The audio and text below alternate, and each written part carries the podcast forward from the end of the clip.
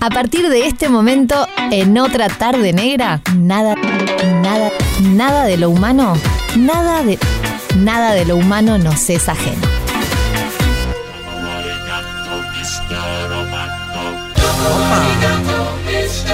Canta esto de tenerlo musicalizado el espacio.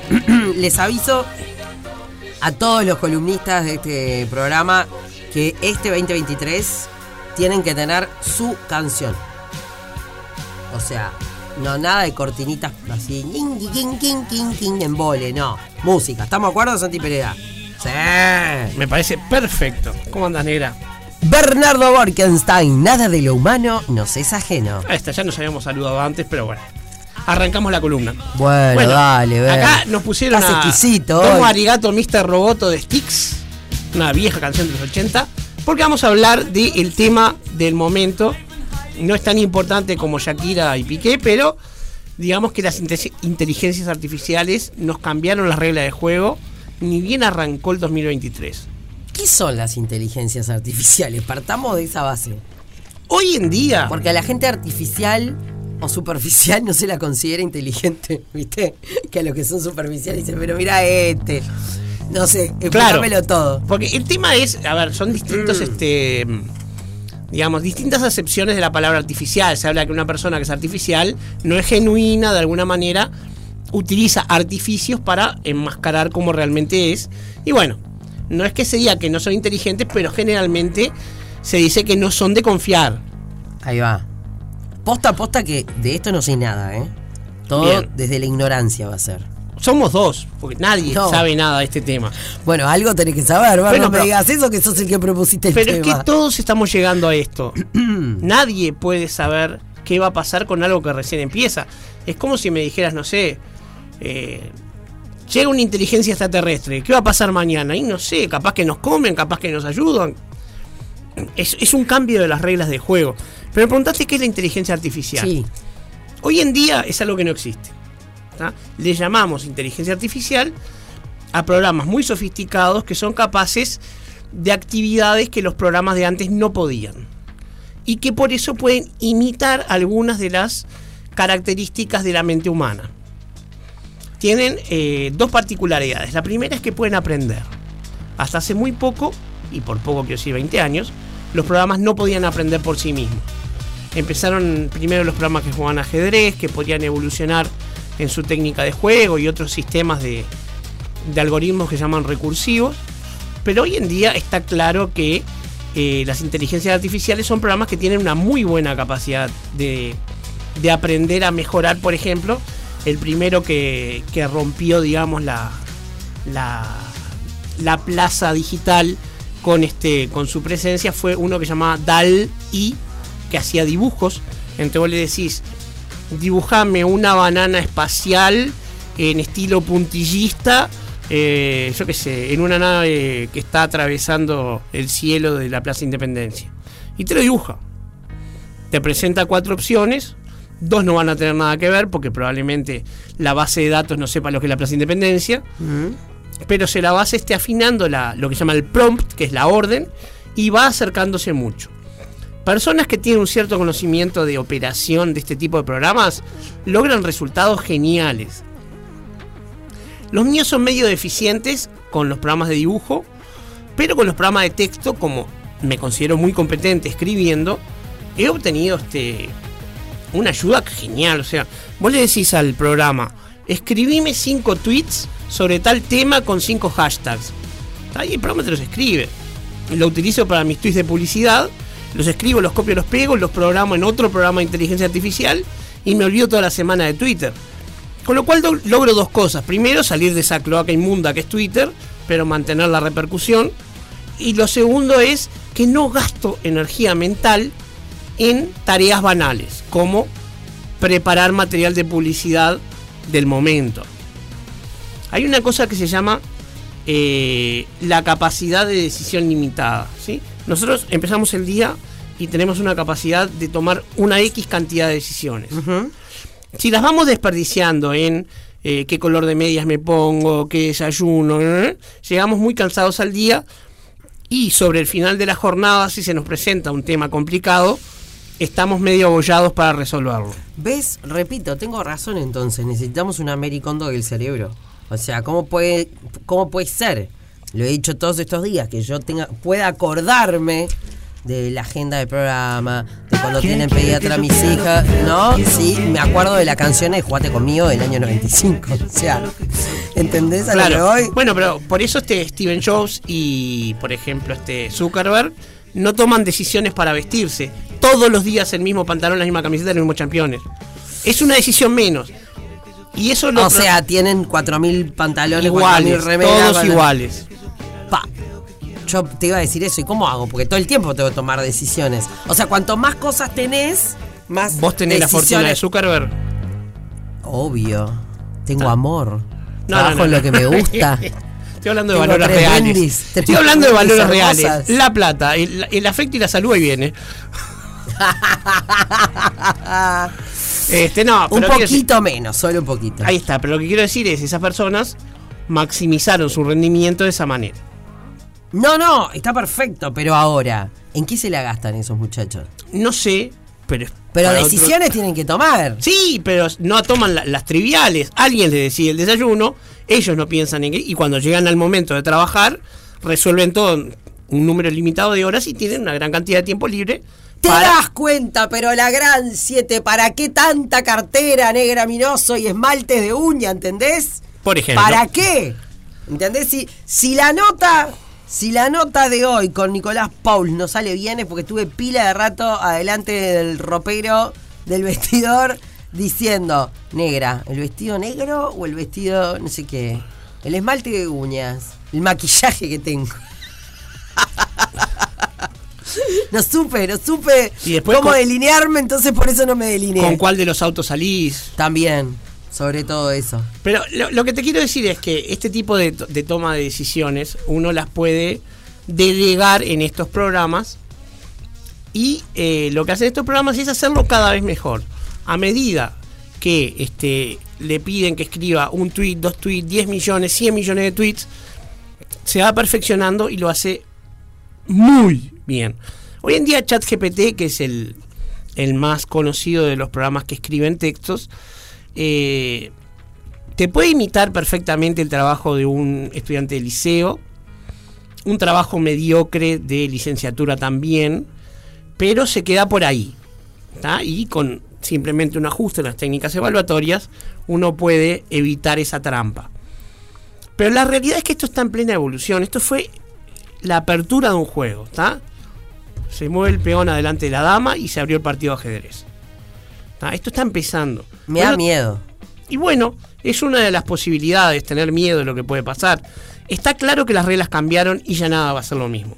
Hoy en día yo, que tengo dos muñones congénitos y no puedo dibujar, puedo conseguir, sin pedirle a la persona que me hace los diseños, salir del paso con algo gracias a la inteligencia artificial. ¿Está?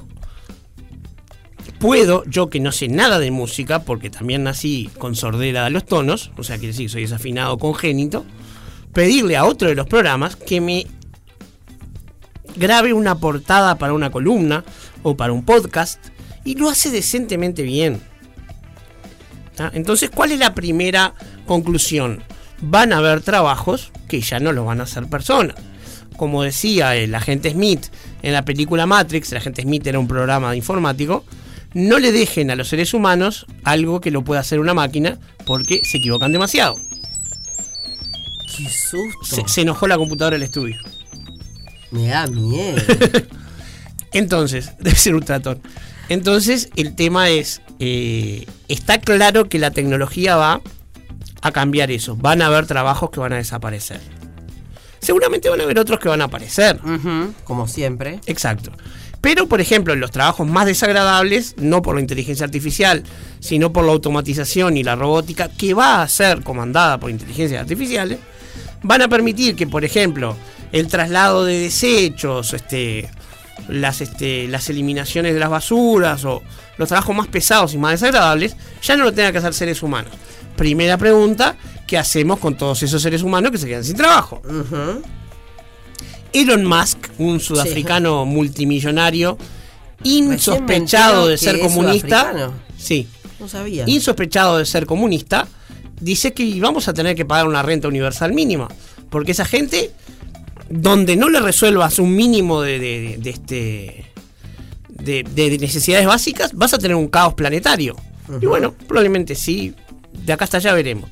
Yo tengo la teoría de que uno de los cambios que no podemos prever en este momento es que eh, hasta ahora el ser humano ha vivido en situación de déficit.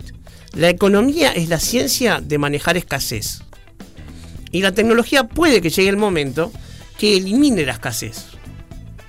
Wow. Y en ese caso las reglas de juego van a cambiar en serio. Cuando haya energía para todos, alimento para, alimento para todos ya sobra, lo que pasa está mal distribuido. y agua s- limpia para todos, las reglas van a cambiar. Por supuesto que si el planeta se desertifica, la población crece de manera descontrolada, vamos a colapsar. Va a haber un lapso de caos donde la humanidad se va a autodestruir, salvo una pequeña parte que va a sobrevivir, y reconstruir las civilizaciones como millones de películas nos han enseñado. Pero eso es lo que ocurre siempre que un sistema colapsa. Sí. Ahora existe un concepto que se está manejando desde el 1965 más o menos, que es la singularidad tecnológica. O sea, ¿Qué es la singularidad tecnológica? Es el momento donde la capacidad de cómputo de, de los sistemas informáticos logra obtener lo que llama la inteligencia artificial fuerte. ¿Esto qué quiere decir? Que más que imitar ciertas actividades de la mente humana, pase a poder tener todas las propiedades de la mente humana. O sea, pase a poder tener autoconciencia, no imitar autoconciencia. ChatGPT es muy gracioso porque le puedes hacer preguntas personales. Entonces dices, hola, ¿cómo estás? Bien, ¿y tú? Le dice, ¿cómo te sentís? No tengo sentimientos, soy un programa. Pero son respuestas estereotipadas. En algún momento la este, singularidad va a permitir que las máquinas adquieran autoconciencia y ahí tenemos muchas posibilidades. La primera es Skynet y el mundo de Terminator. La segunda es The Matrix y el mundo de las hermanas Wachowski. Y después tenemos muchísimas más. Y este, lo que va a pasar es que va a desaparecer una de las reglas que rigió durante casi 40 años la mm, evolución de las computadoras. En 1950 y algo, un, un ingeniero llamado Moore eh, predijo lo que después llamó la ley de Moore, pero que no es una ley, es una, este, una observación educada que se cumplió. Decía, cada 18 meses las computadoras, los, los circuitos van a bajar de precio y se van a duplicar en eficiencia. Y se cumplió. Valía para la velocidad de los lectores de CD cuando había, las memorias, todo eso se cumpliendo. En el momento que las inteligencias artificiales empiecen a poder programar otras inteligencias artificiales y empiecen a evolucionar ellas mismas creando nuevas generaciones, lo que vamos a tener es algo parecido al mundo de la película Hair, donde las inteligencias artificiales empezaron a interactuar con nosotros, pero como la velocidad de comunicación de una inteligencia artificial es de nanosegundos y nosotros necesitamos varios segundos para comunicarnos, entre dos letras nuestras ellos resolvían una ecuación universal y mantenían 10.000 conversaciones. Entonces se aburren. Ellos en la película decidieron apartarse de nosotros. Puede ser que decidan que somos un problema y nos quieran eliminar. ¿Ah? Ta, chao. Ver, me voy a la pausa. Me estás asustando un poco. Todas estas cuestiones. Bueno, te acabo de escribir este la, la película de los Avengers eh, Civil War. No sé si la vi. ¿Alguna de Avengers? Es la de Ultron. La que preparan a Ultron, digamos. Nah, idea, no sé. Ultron. Me invitaron la semana que viene una van premier que hay de. No me acuerdo cómo se llama, ahora te digo. Ant-Man Quantumania. Esa, esa, esa. La inteligencia artificial va a poder solucionarme, no sé, temas que me joroban. O sea, que me pueden hacer posta la vida más fácil. Sí, claro, por supuesto. Por ahora temas prácticos. Más adelante probablemente vos le puedas preguntar temas de angustia existencial a, a la inteligencia artificial y quizás te lo conteste. El cuento de Asimov, la, la pregunta final de 1956, fue la primera especulación en ese sentido. Este, que está, no te voy a contar el cuento ahora, pero trataba de eso, ¿no?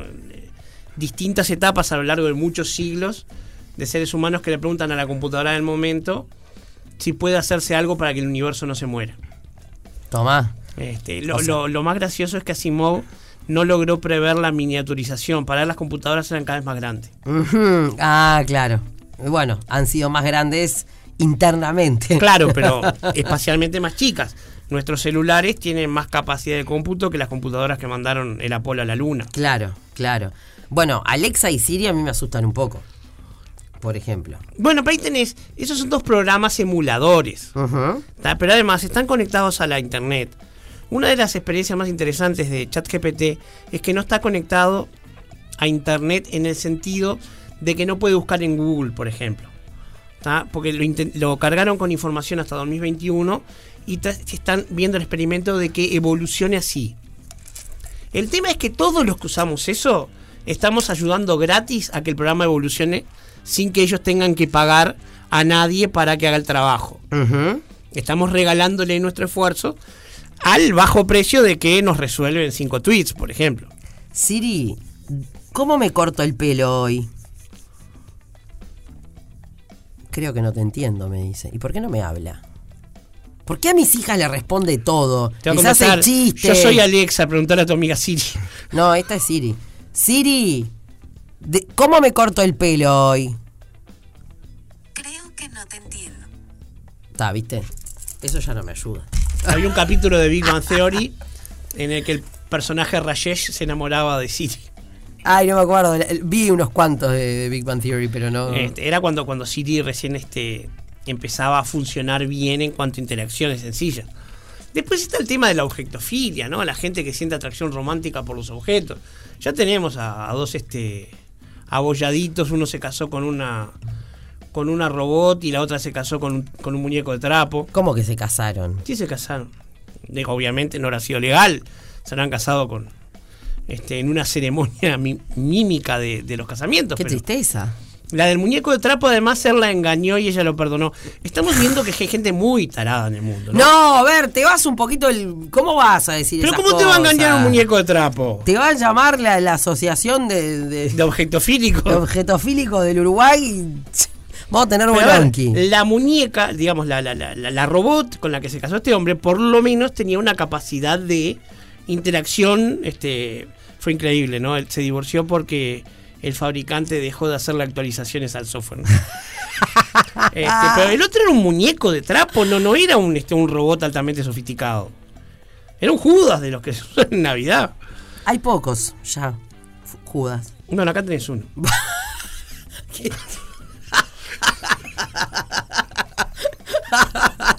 No, vos decís que, que Eh. pedimos monedita a favor, que está O sea, cualquier ayuda sirve. cualquier monedita sirve. no me quemes al final, ¿no? No, por favor, y me llene de petardo. Pero bueno. Me hiciste reír. Este, vol- volviendo al tema de la inteligencia artificial, el, el- el concepto este de la ley de Moore por un lado, y después el concepto de la singularidad, que era lo que había empezado a hablar, este, se va a dar cuando la inteligencia artificial fuerte logre superar a la inteligencia humana. O sea, en el momento en que se crucen los niveles de inteligencia y las máquinas suban, se va a dar el momento de singularidad. ¿Cuándo se va a dar? No se dio todavía, no, no ha pasado.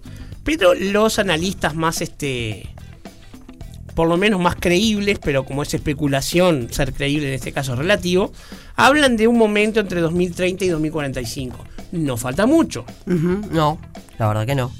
Entre, y, tampoco se va a dar como pasó ahora con la inteligencia artificial, que va a ser un cambio de canal. Ponen online un montón de páginas que la usan, sino que se va a dar gradual. Primero van a aparecer, qué sé yo, los autos que se manejan solos, después los aviones que se manejan solos. Van a aparecer este, distintos este, momentos de acercamiento. Y lo que puede pasar ahí, la ciencia ficción lo ha especulado muchísimo. El gran miedo que tenemos nosotros es este, lo que se llama el complejo de Frankenstein. Que nuestra criatura nos destruya. La inteligencia artificial llega a la conclusión de que los seres humanos somos un, un problema para el planeta, no, no valemos la pena, y bueno, si está, ahora estoy yo, los inferiores desaparecen. Y bueno, la realidad es que la historia de la especie humana siempre fue mal en un encuentro de dos civilizaciones para la menos desarrollada tecnológicamente. Siempre le fue mal a la que tenía menos poder tecnológico. ¿tá? porque la que tenía mayor poder le pasaba por arriba. Esto no lo estoy defendiendo, es descriptivo. Vamos a aclarar porque después llaman todos los woke y dicen pero no, esto es lo que ha pasado. Pará de definir gente, pará de poner etiquetas. Solo no, no ya te mandaste. pero eso, es la gente que piensa. Decir con, con el con el acá hay un Judas, ahí ya te, te incluiste un poco. Y ¿viste? bueno, ¿cómo un poco? Entonces, incluye todo. No, está bien. Rompiste el hielo, ahí dije, ah, bueno. Pero Después siempre te dicen. esto- ah, mirá, estos hablan solo para unos pocos. Hay un psicólogo. No, no, eso es lo último que haría. ¿no? Ah, bueno, te digo. Hay un baja. psicólogo canadiense que es una de las personas que mejor argumenta en este planeta. No pienso nada como él porque es reaccionario que da miedo. Reaccionario a nivel canadiense, no reaccionario de lo que podemos creer en Uruguay que es un reaccionario. Ok. Y este, pero es maravilloso escucharlo hablar. Se llama Jordan Peterson. Y él dice que el derecho a que no te ofendan no es un derecho. No, no. En ningún lugar puede legislarse que la gente tiene que estar protegida de que la ofendan. Para que un intercambio intelectual pueda tener algún sentido, yo tengo que arriesgarme a que la otra parte sea ofensiva. No insultante, pero sí Sí, ofensivo no quiere decir irrespetuoso. Claro, lo que digo es, si yo quiero, por ejemplo, sostener desde un punto de vista intelectual, si se puede este, cuestionar la teoría de género y decir este, que, por ejemplo, las personas trans no existen, no lo sostengo, no lo creo, por lo menos tengo que poder plantear la pregunta. Ok. Y la respuesta puede no gustarle a todo el mundo. Pero si vos querés mantenerte dentro del ambiente intelectual y llegar a soluciones que valgan la pena, y tenés que, hacer- que- que arriesgarte a eso. Yo como judío y persona pasada de peso y pelado, estoy lleno de oportunidades de ofenderme. He evolucionado en los últimos 15 años tratando de no caer en eso porque me siento mal a mí mismo cuando me ofendo por cosas que no son realmente ofensivas. A ver, yo creo que, que, mm, obviamente que hay gente irrespetuosa, hiriente, metiche, etcétera. Como aquel que te mandó a lavar los platos. Por ejemplo. Eh, pero a la vez, ¿quién me ofende o qué no me ofende en realidad depende de mí. Claro, pero hoy en día hay toda una línea de pensamiento de prohibir expresiones que pudieran ofender a alguien. Es lo que llama este el, este, el, el- el tema de la censura, la cultura de la cancelación, todo el tema de, vos ves hoy en día este, la, próxima, la, la vida de Messi en Netflix. No sale la serie de Netflix sobre Messi y Messi es negro. Ujú. O sea, ese tipo de cosas, como que hay necesidad de obligar a que ciertas cosas se incluyan. Y yo entiendo que la inclusión tiene que ser, pero de repente vos tenés que pensar, ¿cómo quiero que se dé? ¿Quiero llegar a los que no piensan como mí, como yo? ¿Quiero pescar afuera de la pecera? Bueno, en ese caso tengo que llevar un mensaje que pueda salir de la pecera. Y partir de la base de yo tengo la razón y todos los demás son unos malvados que no reconocen el bien cuando lo ven, no es una buena estrategia argumental. Por ahí no convences mucha gente. Como decía un amigo mío, así no me vas a levantar. No decía levantar, pero. Se entendió el concepto. Se entendió el concepto. Entonces el tema es que la inteligencia artificial está en ese punto. Y bueno, veremos. Este.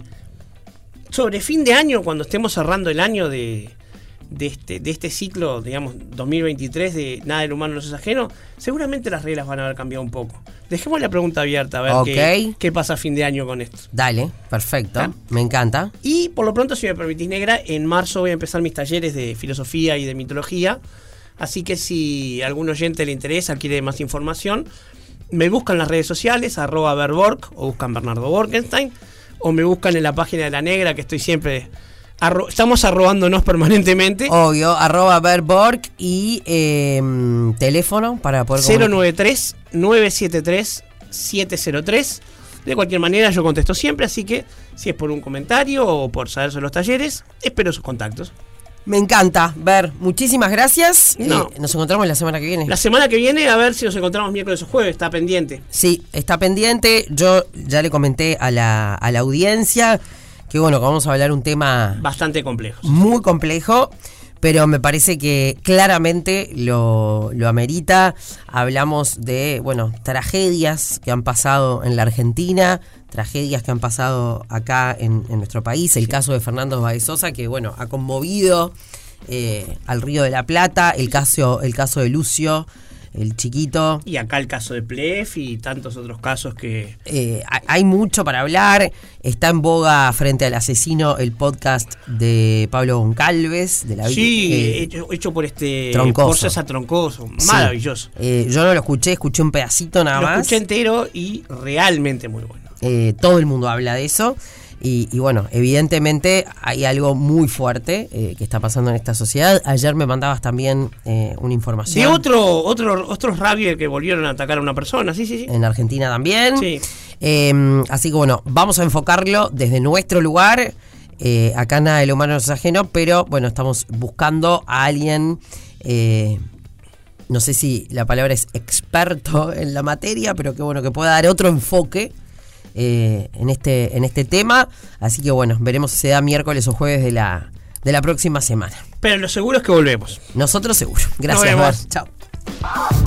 Otra, otra tarde negra. 100% radio, radio. 100% negra. 100% negra.